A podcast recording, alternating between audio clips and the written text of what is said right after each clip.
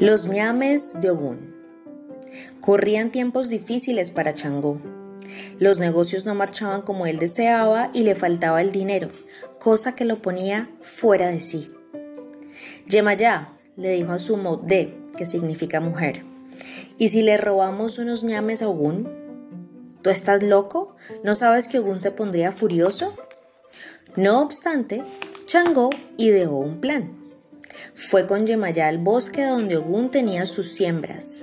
Encaramó a la mujer sobre los hombros y los ñames que él sacaba, ella los ponía en un saco. Cuando terminaron, Changó salió del monte caminando hacia atrás y se tomó el cuidado de pisar en los mismos lugares en que lo había hecho para entrar. Ogún, que vio las huellas, no se pudo explicar quién había ido a buscarlo y por qué no aparecía por ninguna parte. Como no había indicios que mostraran que había salido de allí, se quedó muy confundido. Días después pasó por el mercado y vio a Yemayá vendiendo ñames. ¿Esos ñames no serán míos? le preguntó.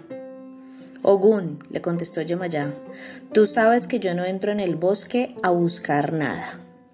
El dueño de la fragua se fue refunfuñando por lo bajo, pero nunca supo la verdad.